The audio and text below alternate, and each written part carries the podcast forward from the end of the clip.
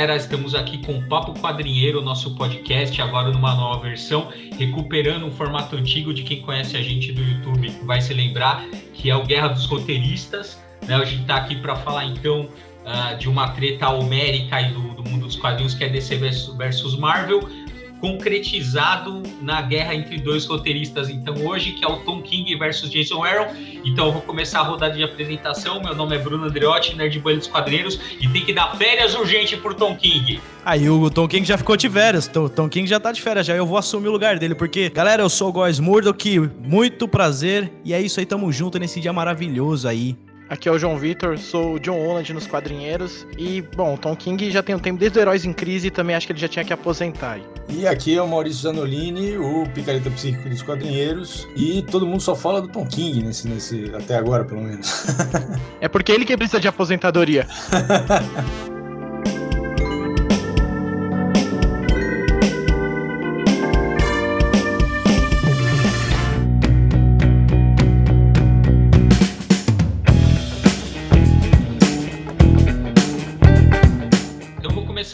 falando um pouco da, da vida do, do Tom King, né? Tom King nasceu em 78, ele tem, portanto, 41 anos.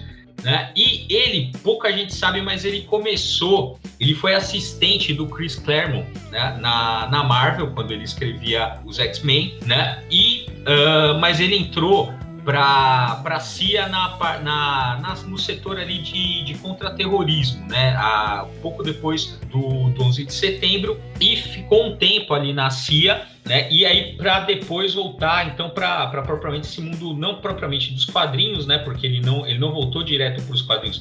Ele escreveu um livro chamado A Once Crowded Sky, que a gente podia traduzir aqui, tradução livre, como, sei lá, o céu que era lotado, o céu que era cheio, né? Pouco depois que nasceu o primeiro filho dele, né? Essa, essa é um, esse é um livro né, que trata de super-heróis, aborda o tema super-heróis, e aí pouco depois dele ter escrito esse, esse livro, ele foi convidado então para escrever para DC Comics, né? Ele fez aquela série Grayson, né? Ele co-escreveu. E não por acaso, ele é, um, é uma fase que ele é um agente secreto, não é? É uma fase de espionagem, né? O, o, o Dick Grayson é, é então um tipo espião internacional, tipo um, um, James Bond, assim, ele viaja o mundo inteiro e, e, é interessante assim a fase, porque mudou bastante o personagem, né? Eles deram pro cara para ele fazer uma coisa diferente. O Tom King gosta muito de mexer com, esses, com essas temáticas, né? De espionagem, essa coisa meio policial, de investigação, né? É importante dizer que ele já ganhou um Eisner, né, como, como melhor escritor, e é um, assim, é um, é um roteirista extremamente conhecido, né, uh, tanto é que ele é, hoje é um dos principais, se não o principal roteirista da DC. Para mim ele é o principal, só que infelizmente ou felizmente o Scott Snyder vende mais, então ele é mais bajulado, né, pela DC. Você sabe que na indústria é isso, né? Vale quem vende mais, então o Scott Snyder ele tem uma, uma certa predominância ali na DC, mas o Tom King também está entre os astros da DC, tanto é que vocês podem ver que ele não para de escrever, né? Ele escreve tudo, tudo que você pode imaginar, eles botam o cara para escrever. E o Jason Aaron, ele a gente podia dizer que ele é um, de, uma, de uma geração um pouco anterior à do Tom King, mas tudo bem, ele tem 47 anos, né? Uh, então um pouco mais velho aí que o, que o, Tom King. E é interessante porque ele, ele a decisão dele de, de ser roteirista, né? Começou depois que ele viu o filme Full Metal Jacket, né? Que é do Kubrick né, que aqui uh, no Brasil foi traduzido como Nascido para Matar. Né? Então ele comenta que foi a partir né, desse filme que ele decidiu ser roteirista e é, enveredar para o mundo do, dos roteiros, dos quadrinhos, etc. Como ele começou na Marvel no início dos anos 2000, foi numa daquelas buscas de talentos, né? É, numa daquelas coisas de mandar roteiro para pra editora, de mandar quadrinho pronto. E ele acabou entrando para fazer ali umas páginas de Wolverine, né?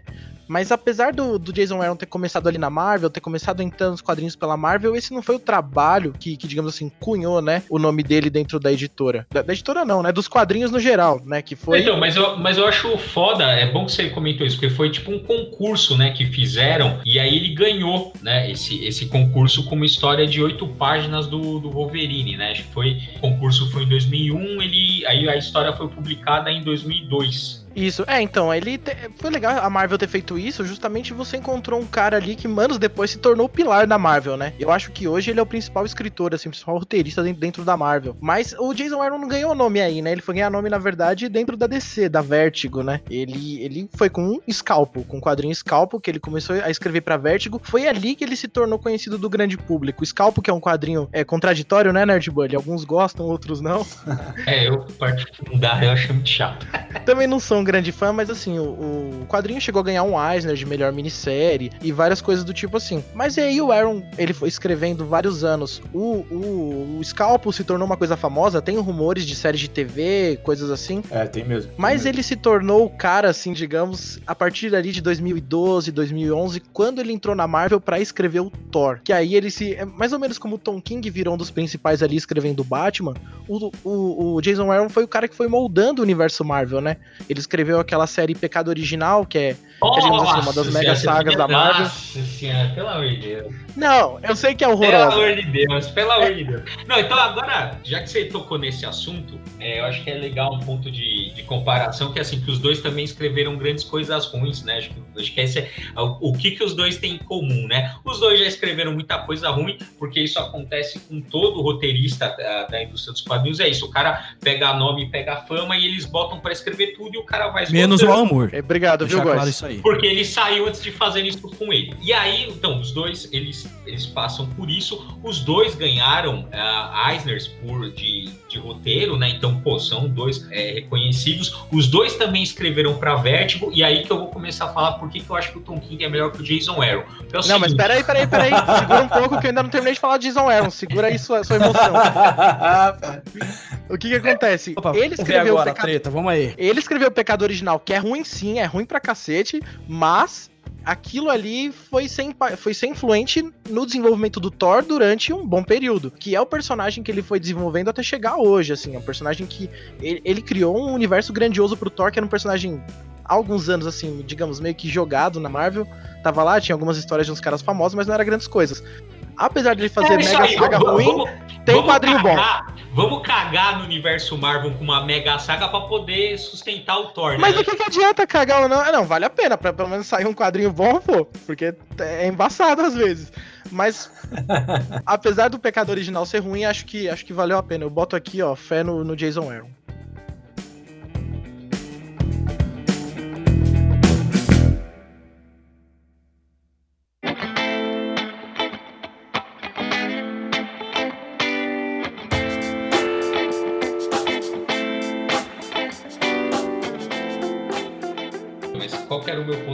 Comparação entre os dois, né? Porque é o seguinte, o, J- o Tom King, quando ele escreveu o Xerife da Babilônia, né, que fez bastante sucesso, foi para Vertigo também, né? E aí, o, e aí, e a, qual era o plano original do, do Xerife da Babilônia? Para quem não conhece o Xerife da Babilônia, é o seguinte: ele é basicamente a mesma história da primeira temporada do Demolidor. Ele vai contar um problema de tráfico de drogas dentro da ocupação americana de Kandahar. Né? Basicamente é isso. Era inicialmente era uma série de, de seis quadrinhos, fez muito sucesso. Os caras da DC falaram: olha, dá para fazer mais seis? E aí ele falou: dá, fez mais seis. Tanto é que quem leu a- as do- os dois arcos que tem no, no Xerife da Babilônia vê que tem um descompasso ali. O segundo arco é, é bem mais fraco em relação ao primeiro, né? Só que tem um detalhe: fez sucesso também e chegaram para ele e falaram assim: vamos transformar isso numa série de 60 volumes, que é meio que o padrãozinho era, né? Pelo menos o padrãozinho da Vertigo. O que, que ele falou? Não. E quem leu o Scalpo sabe que não tem história para 60 edições. Mas Então, isso cara, não significa. É mais íntegro. É íntegro. Nossa! Ah, então o Alan Moore é o melhor, maior roteirista de todos os tempos, porque ele é íntegro. Agora você vai ter que concordar comigo. Então, uma coisa você tem. Então, eu acho, eu acho que tem. Então, vai, faz que o tem dois- malabarismo, Nerd Bully. Então, eu acho que tem dois tipos de integridade. Eu acho assim, um, um primeiro tipo, que é o tipo do Alan Moore, é assim, estou jogando um jogo, eu vou virar o tabuleiro pra cima e falar, foda-se, eu não jogo mais. Esse é o tipo de integridade do Alan Moore. A do, do Tom King é assim, não, eu vou continuar no tabuleiro, mas eu vou movimentar as peças de outro jeito, que é a galera que trabalha na indústria. Mas não significa que uma é melhor que a outra, mas o cara é extremamente íntegro. Agora, não, não. Agora, John, eu quero que você me dê um argumento sem apelar pro Alan Moore. Porque o negócio aqui é Tom King versus Jason Aaron, não é Tom King versus Alan Moore. Você quer um argumento? Você quer um argumento? Eu só queria dizer que o, que o Jason Aaron ele soube pegar um personagem em 2012 e finalizar de forma satisfatória em 2019. Ele não pegou o maior herói de uma editora e cagou com o final. é. é. não, essa, essa não dá pra, pra Gente, Mas o coração, gente. Cuidado com o coração, gente. Muita calma ah, nessa hora. Vamos, é, vamos respirar, entendeu? Vamos, tô me tremendo calma, aqui calma, já, viu, meu? Entendeu? Calma aí.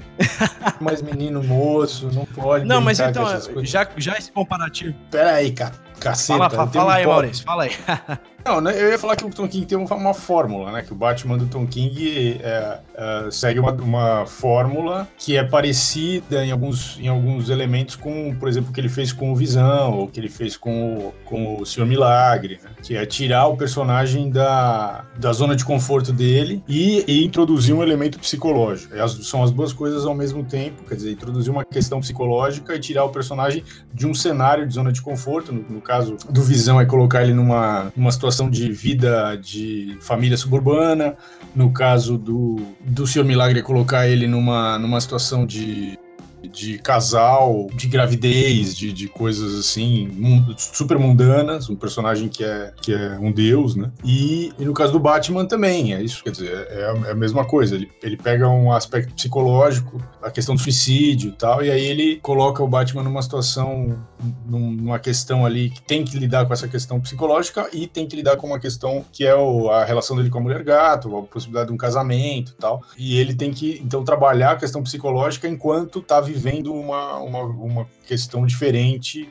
que sai fora um pouco do que é o padrão do, desse tipo de desses personagens especificamente que eu estou citando. Então ele meio que repete isso em tudo que ele faz. Quando ele vai repetir isso elevado à última potência, que é aquela série lá da DC que tem todos os personagens, que tem lá um, um santuário, que eu esqueci o nome da série agora. Heróis em Crise. Heróis em crise. Então, aí ele vai. Aí, assim, todos os personagens têm uma questão psicológica e a, a, aquele lugar onde eles são acolhidos é, a, na sua questão psicológica é um lugar em que tem uma questão que eles precisam enfrentar que tira eles da zona de conforto. Só que aí é um exagero tão grande, porque é tanto personagem com problema psicológico e tanta gente fora da zona de conforto que aquilo não, não, não consegue terminar. É, mas ele repete uma fórmula e o Arrow também repete uma fórmula. Uh, se a gente comparar o, o, o Scalpo com a, o Thor por exemplo, você tem ali a, a coisa dos valores da tribo, a, o, perso o personagem que é, digamos assim, que foi expulso e voltou, e aí ele tem um, uma, relação de amor e ódio com aquele, aquele lugar lá, então ao mesmo tempo que ele quer, que ele tá lá para destruir tudo aquilo, ele, ele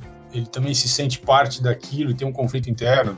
Então, ele tem, é, tem similaridades, assim, que eles que são coisas, truques que eles usam e repetem, repetem, repetem. Isso aí, isso aí é interessante, Maurício. Até porque, vamos supor, eu vejo o Jason Aaron assim, por exemplo. Eu vejo ele como religioso que virou ateu e o Tom King eu vejo como uma família. Eu vejo como essas coisas elas, elas influenciam diretamente nas obras deles. E você vê como isso fica muito mais forte ainda quando são os trabalhos autorais. Se você pega, por exemplo, no caso do Jason Aaron, você vai ter o autoral dele que é o Southern Bastards, né? Que seria tipo Bastardos do Sul. E o Jason Aaron cresceu ali no Alabama, né? E na região onde ele cresceu ali em Jasper, ele, ele quando era criança, ele falou isso uma vez, que ele foi, ele, ele foi catequizado pela igreja protestante, né? E ele era o que ele chama de Batista do Sul.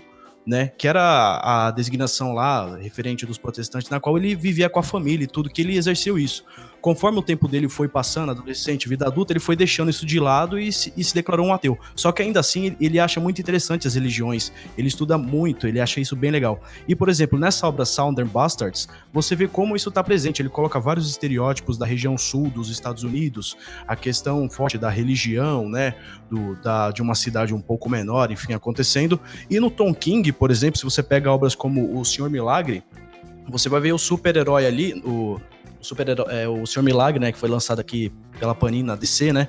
Você vai ver um super-herói que, por exemplo, ele tem que ser um grande super-herói, fazer as coisas, ele também tem uma família, ele tem que cuidar ali da parte mais mundana, que seria algo mais humano, né? O Tom King também trabalha isso em visão, que faz muita referência também ao estilo de vida que o Tom King leva, né? Você pega a obra que, por exemplo, ele é um cara que tem três filhos, tem uma esposa, ele tem uma vida bem tranquila, perto do que ele já teve quando estava trabalhando para a CIA, né? E você pega xerifes da Babilônia, que conversa ali com a guerra do Iraque, né? O cara que tá lá na guerra do Iraque para treinar os caras, enfim, você vê que é o, o Tom King, muito daquela fase dele quando ele tava lá depois do 11 de setembro, que ele estava agindo, e, e, essa parte dos aspectos psicológicos dos super-heróis é também referente ao, aos problemas que ele passou pós essa guerra toda que ele vivenciou, né? Então você vê como esses aspectos pessoais eles transbordam a vida dos autores e vão para as histórias que eles escrevem, né? Acho interessante o que você falou, Góes, porque é isso, né? É, é, de fato, o Tom King ele tem essa questão de trazer a família. É isso que tá, também é isso que ele trouxe agora é, para o final do Batman, né? Que assim é uma pena mesmo, porque como o, o John comentou, de fato, cara, assim, a história até metade ali estava indo bem e lá pelas tantas o negócio degringola de um jeito assim absurdo, né? Mas por quê? Porque ele vai, uh, tá, e a gente aí também não sabe o peso das decisões editoriais, né? Porque, assim, qual foi a saída da DC? Tiraram ele do, do, do título principal do Batman para jogar agora numa nova fase que vai ser Batman e Mulher Gato, que, pelo que tá revelando os teasers, agora a Mulher Gato tá grávida, né? Então vai ser essa. Agora parece que vão transformar. O, o, Batman já era pai solteiro, né? Que é filho, é filho dele e tal com a, Thalia Algum, então já era pai solteiro, mas agora parece que ele vai ter de. de é, ia casar com a mulher gato, não casou, teve aquela treta toda, mas agora, não sei se pelo menos grávida a mulher gato tá, e aí só faltava a gente descobrir que não é do Batman, né? Porque tudo, a última coisa que falta eu fazer é fazer o Batman corno, né? Aí não precisa fazer mais nada. não, e o complicado é isso, né, cara? O Tom King pegou a bucha de, putz, de escrever o Batman, né, cara? E o Batman é assim, é uma produção quinzenal. O Tom King falou como isso era muito desgastante para ele, porque além do Batman, ele tinha outros projetos, outros trabalhos também, além da vida pessoal, enfim. Porque o Batman, ele demanda isso, né? O Batman tem uma pressão muito forte de editora, né? Não é igual você fazer um trabalho autoral que você tem mais liberdade criativa. Não é igual você fazer o Thor, né? Baixa a bola aí, viu, Bruno? Pô, o cara levou o quê? O cara levou mais de 70 edições nas costas. Foi o quê? Quatro anos mais ou menos escrevendo o Batman, né? Não, Pô, mas tem hora também... que. Tem hora que você cara, não tem mais ideia, né, meu? Os caras botaram, é, os cara botaram ele para fazer uma edição a cada 15 dias também. Então, dizer, aí é, é pra matar o caboclo, entendeu? É, só para responder o Bruno, eu queria falar que eu acho mais complexo você pegar um personagem lá de baixo e tornar ele o central da editora do que já pegar um, o principal personagem o melhor e fazer uma história, não, uma história boa. Não, A tua responsabilidade é muito maior. Não, mas é de... não, é, é, não, não, não, não, não. Essa você não vai falar, emplacar aqui, não. Porque é muito mais difícil você pegar um personagem visado, que é o que todo mundo espera alguma coisa, não, tem que ser foda, tem que ser foda, do que você pegar um personagem que, veja, o Thor até, principalmente devido ao universo cinemático da Marvel, até que não é tão. A gente pode pode, não precisa considerar um personagem tão secundário, mas perto do Batman ele é, né? Então não vem me falar também que o nível de cobrança é muito maior em cima do Batman. Não, não é questão de cobrança, é você ter a capacidade de pegar esse personagem e elevar como principal da editora, do que pegar um que já é o principal e fazer uma história que vai vender, querendo ou eu não. Acho que é muito, não, eu acho que é muito mais difícil você pegar um personagem que vem num patamar alto de qualidade, que é o caso do Batman, do que você pegar um personagem ele veio do Scott não... Snyder, hein? Ixi. Qualquer coisa que. Oi? Ele veio do Scott Snyder. Qualquer coisa que fizesse não, depois também ia ser lucro. que por mais que a gente duvide da qualidade do, do, do, Scott Snyder, ele vende, cara. Como a gente comentou, começou falando isso. O que vale é a, são as vendas. Só que não teve só é, Scott Snyder no Batman. Teve Paul Dini, teve Grant Morrison, sabe? Então, assim. Não, não, mas tô falando, na sequência ah, foi o, sequência, o Scott Snyder, foi anterior.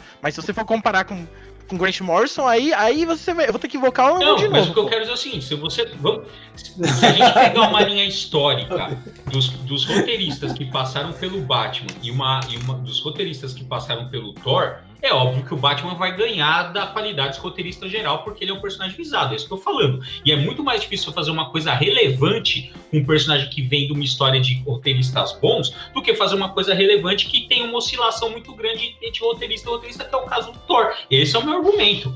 Não, isso eu concordo, mas o ponto que eu digo foi que quando o Jason Aaron pegou o Thor, ele não transformou o personagem basicamente em histórias relevantes. Ele trouxe como o centro do universo Marvel, porque a última, a última grande saga da Marvel foi a Guerra dos Reinos, que veio desse desenvolvimento do Thor desde 2012. Então, o, o meu ponto é, ele pegou o personagem e, e, conseguiu mais ou menos o que a Marvel fez com o Homem de Ferro na, no cinema, transformou um personagem de primeiro, ele fez mais ou menos nos quadrinhos com o Thor. Pelo menos enquanto ele estava escrevendo. Eu não é, sei o que vai acontecer agora. Um mas, mas trocando um pouco agora de pontos de observação, uma coisa que eu acho interessante, que assim, que eu acho interessante, que é muito boa no Tom King, mas é um problema também que é o seguinte, os diálogos dele são muito bons, mas ele tem um vício no diálogo que é o seguinte, ele, é, é interessante a repetição, né?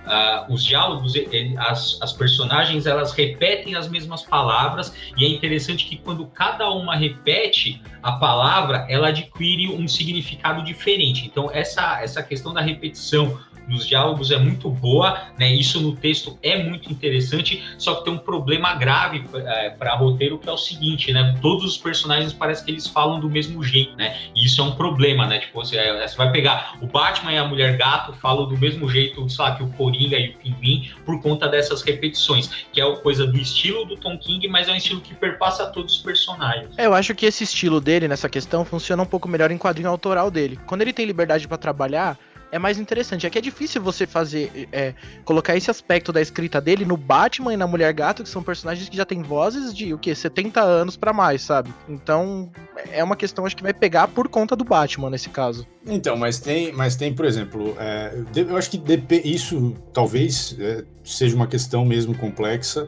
porque os personagens já têm muita história e, portanto, tem uma personalidade muito definida, e aí quando a voz de todos eles fica meio pasteurizada, fica estranho. Mas essa, o Tom King tem uma qualidade que é a troca de diálogo. Então, a, a, aquelas edições desse, dessas fases do Batman que, por exemplo, ele coloca o Superman, a Lois Lane, o, o Bruce Wayne e a, a Mulher Gato, a Celina, é, contracenando e, e, e, dialogando, e a troca de, de, a troca entre os personagens é tão rica, é tão interessante, são edições tão assim que, que, que satisfazem o público, né? No sentido, não, não só no sentido de ter todos esses personagens juntos, mas as inversões que ele faz, ele bota o uniforme do Superman no Batman, inverte, é, e, e, as brincadeiras, e a, é muito assim, você se sente muito próximo dos personagens, né? Porque a, porque a troca que ele faz entre um, um, diálogo e outro é muito parecida com as trocas de diálogos que a gente tem com pessoas que a gente conhece, que a gente tem intimidade e tal. Então, é, funciona super bem. Agora, lógico, para você construir outras histórias mais, mais complexas, que tenham que ter nuances, que apareçam nos diálogos, da personalidade dos personagens, aí começa a, aí começa a ficar capenga. Acho que o grande ponto são, é a duração né, dessas séries. São séries muito longas, né? Pô, o cara teve que escrever uma edição a cada 15 dias do, do Batman, né? Uh, então é um ritmo muito massacrante. É, isso foi desgastante. É, fora, fora tudo que botaram ele para fazer, até o crossover lá que teve com o da DC com os Tiny Toons, o, o Tom King escreveu alguns números, tá? E, ah, ele fez isso? Eu não cheguei a ver, não. não me, eu não, não se eu não me engano, o, a, o, o que o Tom King fez dessa, desse crossover foi o Batman com o, Orte, o como é que chama aquele Orte, Or, Ortolin, como é que é? Troca-letra, como é que ele chama? Hortelino é, troca Hortolino assim. É, o cara meio que teve que fazer de tudo ali dentro da editora, né? Tipo assim, é relacionado ao Batman. Então, é, esse negócio de ser a cada 15 dias, acho que isso deve ser o pior, cara. É impossível o cara ter um momento de paz para escrever a revista, porque é, em 15 dias a revista tem que estar tá pronta, não é o roteiro pronto em 15 dias, entendeu? O roteiro disso tem que estar tá pronto que em cinco dias, no máximo, para os desenhistas, arte finalista, capista, passar por aquele processo todo da DC Comics. Então, olha, ele foi chicoteado, viu?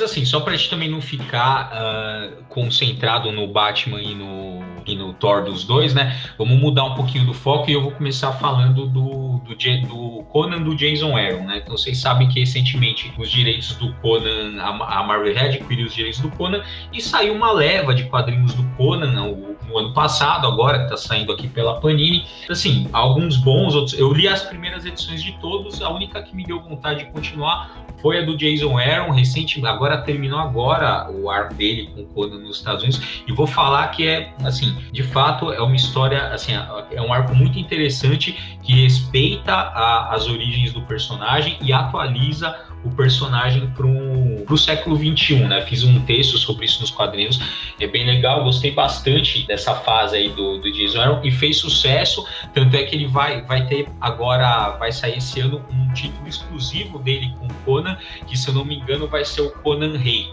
né? Ou seja, a, o título dele do Conan vai continuar com outro artista, mas ele vai assumir um novo título chamado Conan Rei. É, Trouxe e... uma nova energia, né, o Conan, né, do Jason Aaron, né, pro, próprio, pro próprio personagem, né? É, esse fato dele ter conseguido reinventar um personagem que é tão difícil, né, até talvez você atualizar para esse momento, colocar nesse contexto da Marvel, digamos assim, é uma coisa complexa. Apesar de estar aqui em constante, conflito com, com o Bruno, esse quadrinho ele me convenceu a ler. Eu comecei até a comprar as edições, eu vi a edição na banca, falei, pô, vou comprar a primeira para ler. E comecei a acompanhar e realmente, olha, eu, eu sou o cara aqui que nunca leu nada de Conan, não vi o filme, não vi nada, mas eu li o quadrinho e, puta, gostei, viu, meu? E cara, e tem assim também, por exemplo, Conan, além disso, Jason Aaron também escreveu Star Wars, cara. E tipo, vendeu muito, cara, tipo, muito, muito mesmo assim, a ponto de ser um dos trabalhos que mais vendeu, assim, nos últimos anos. Cara, e eu ainda pensei, caramba, Star Wars ainda vende, cara, entendeu? É, então. A gente acha que é só uma coisa da, da de umas gerações passadas, mas não, cara, ainda é, vende. É, então você acha é que é uma coisa que é da geração do Bruno, assim, tá ligado? é, é assustador, mas vende, cara. maldade, que maldade. Não, mas assim, é interessante perceber que, por exemplo, a, a Disney, a Marvel, pegou o Star Wars e jogou na mão do Jason Aaron, pegou o Conan, jogou na mão do Jason Aaron e o, o, o Thor jogou duas mega sagas para ele fazer, isso demonstra que a editora realmente viu nele como o atual arquiteto do universo Marvel, até porque a Marvel tá bem defasada, né?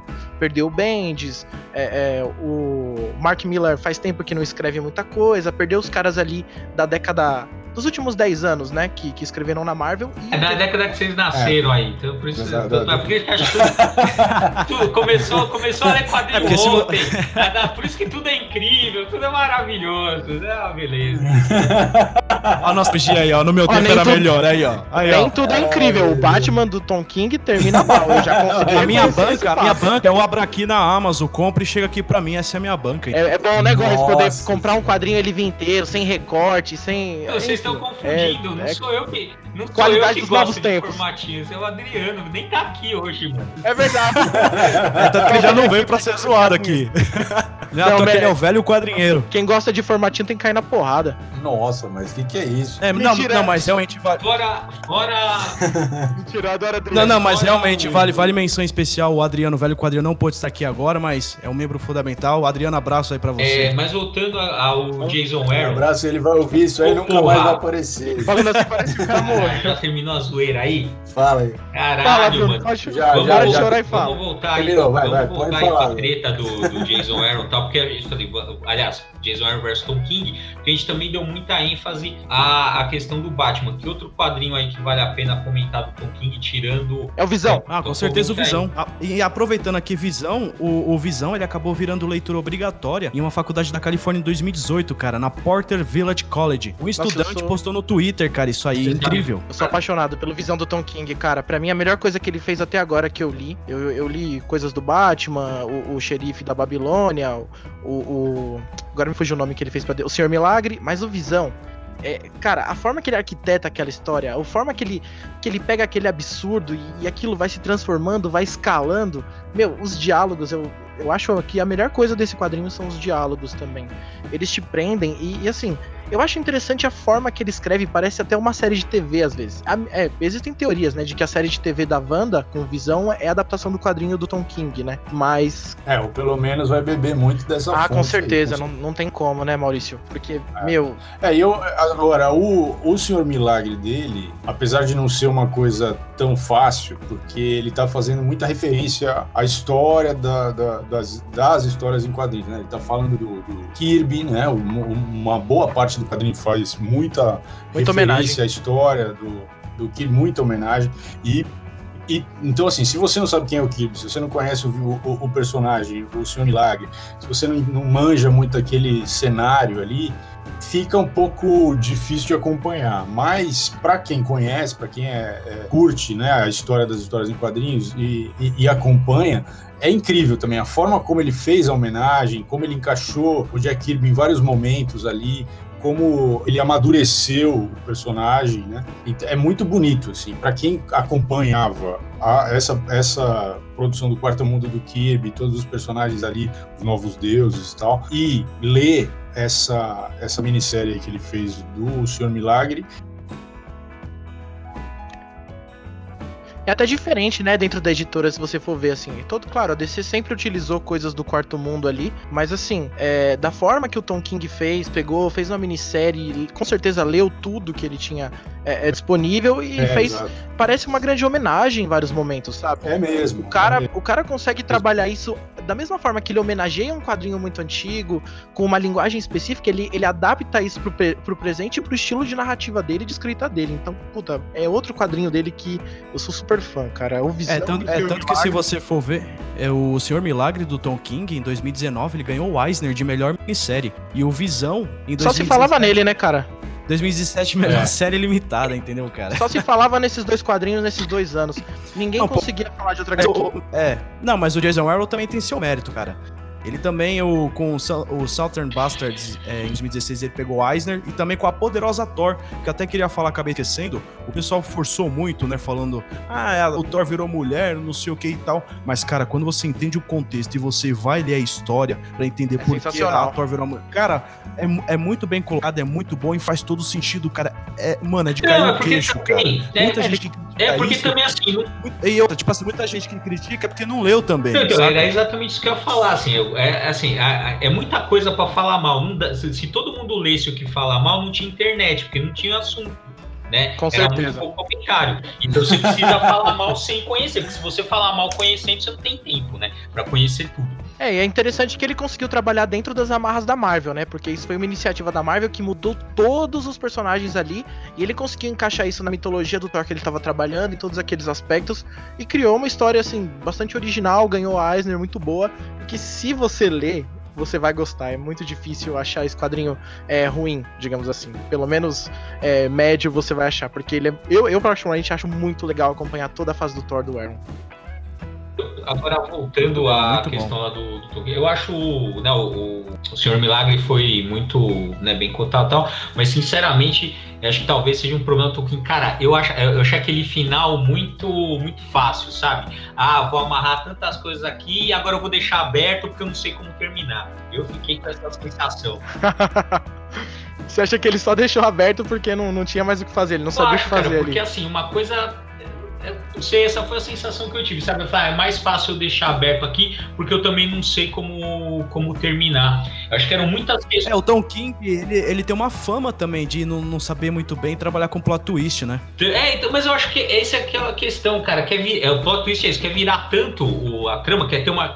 Sabe, é revirar volta atrás de volta, que uma hora não dá, cara. Você tem que parar e dar fim pra história, porra. Então, mas assim, nesse caso, quer dizer, eu entendo que realmente essa coisa de fazer primeiro, segundo, terceiro ato, aí os caras começam a fazer um quarto ato, um quinto ato, um sexto ato, e, e, a, e a, coisa vai se escalando. É, é, tem uma exigência hoje que tenha esse formato, porque precisa surpreender o leitor, mas, mas isso também é um treco que, assim, tem limitações, né, pro cara que tá escrevendo.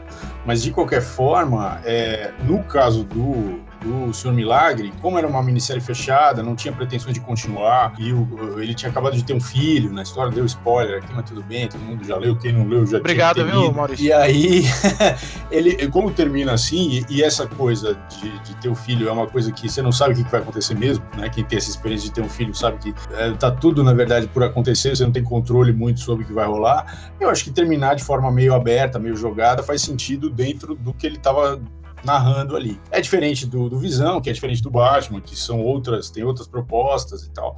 Uh, mas nesse caso específico do Senhor Milagre, eu acho que tudo bem fazer desse, finalizar desse jeito.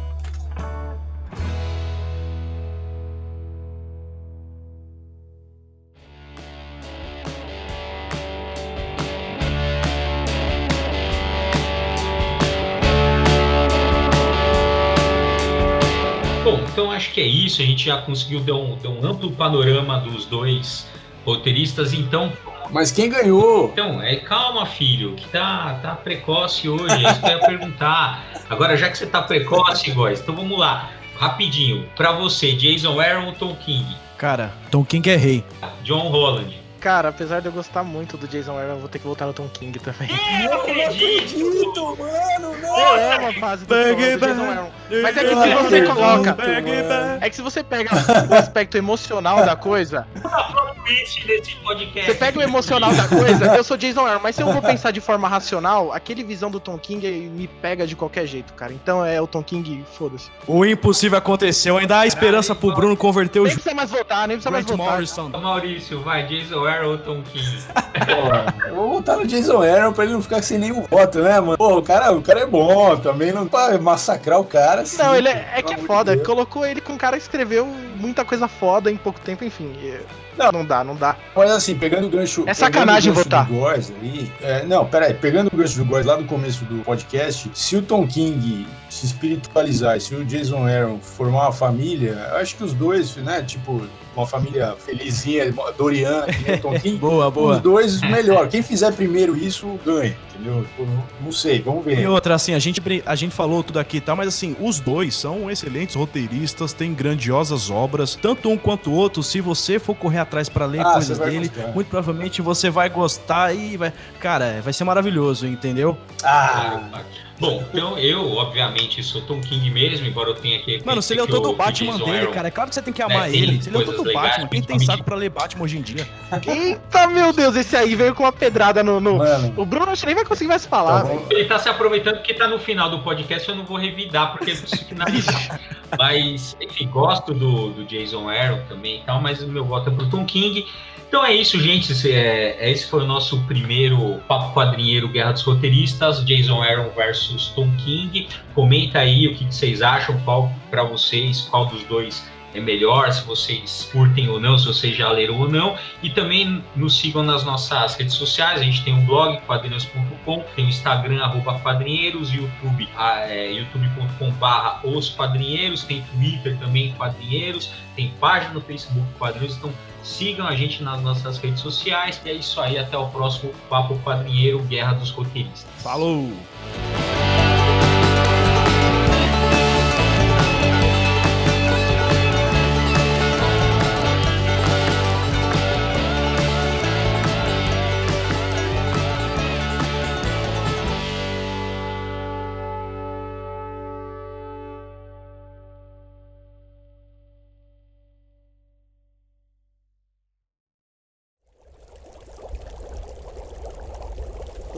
produção musical.